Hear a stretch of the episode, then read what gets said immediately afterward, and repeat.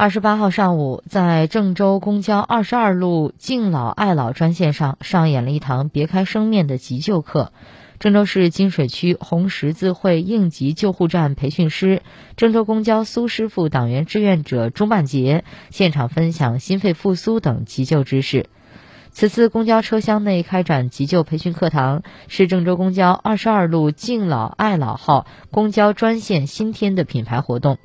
二十二路敬老爱老线路自二零二二年七月开通以来，先后开展了公交车长下社区、流动便民服务站、定期老年卡年审等活动。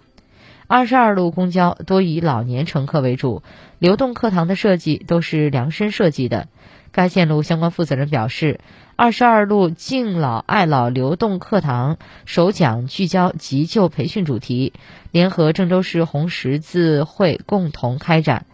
今后，二十二路流动课堂还将策划多样式的特色宣讲活动，邀请急救培训师、健康知识宣讲志愿者、安全乘车志愿者、反诈志愿者、文明宣讲志愿者等主题力量，在车厢内定期完成分享活动，并设置互动打卡、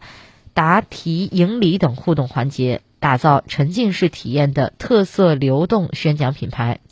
同时，通过二十二路敬老爱老号互动课堂，公交服务让更贴近民众需求，打造出具有郑州特色的公交流动宣传活动阵地。